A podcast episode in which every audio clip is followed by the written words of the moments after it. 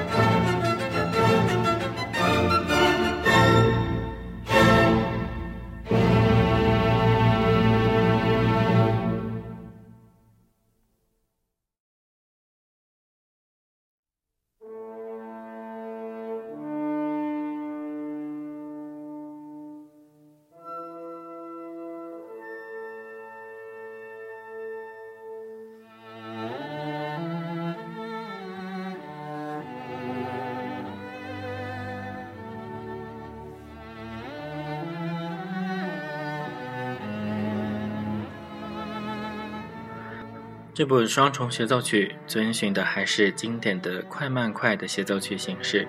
第二乐章是一首慢乐章，勃拉姆斯为小提琴的部分谱写了非常深情以及悠扬的旋律。在刚才听到的那一段铜管的音乐第二次出现的时候，大家就能听到小提琴的部分。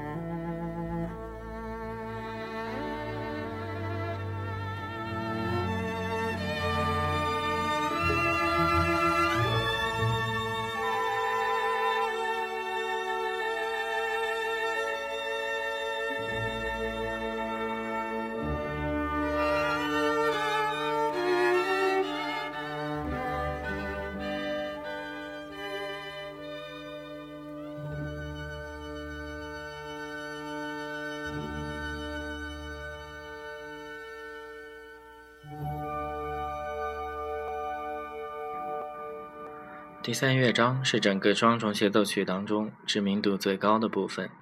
遗憾的是，当时的音乐家对这首作品的评价并不高，包括克拉拉·舒曼在当时也并不喜欢这部作品。他认为两件乐器都没有写得很出色。原本布拉姆斯计划还要写一首双重协奏曲，但是大众的冷淡反应使他毁掉了未完成的曲谱。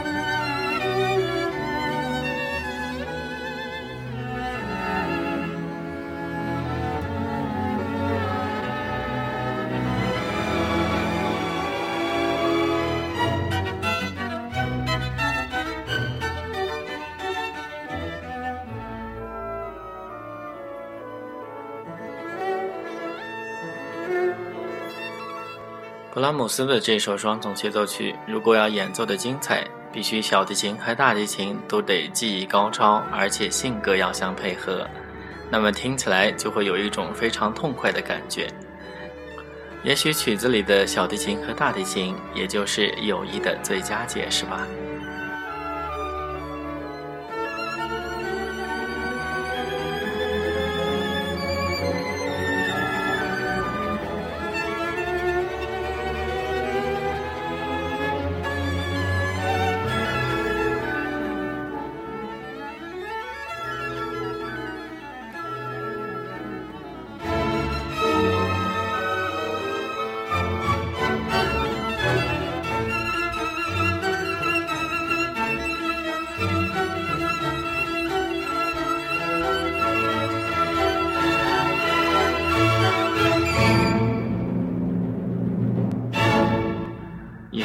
今天节目的全部内容，感谢大家的收听，我们下次再见。